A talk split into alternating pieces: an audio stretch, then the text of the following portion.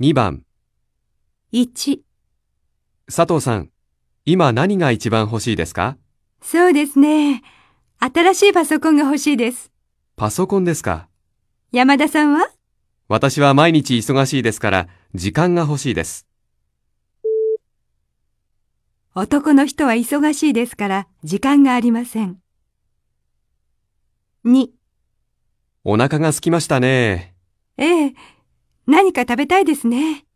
駅の前にいいレストランがあります。そうですか。じゃあ行きましょう。男の人と女の人はレストランへ食事に行きます。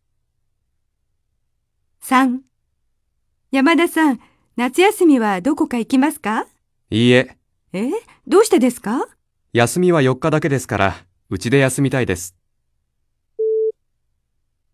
男の人は夏休みにどこも行きません。4こんばんは。こんばんは。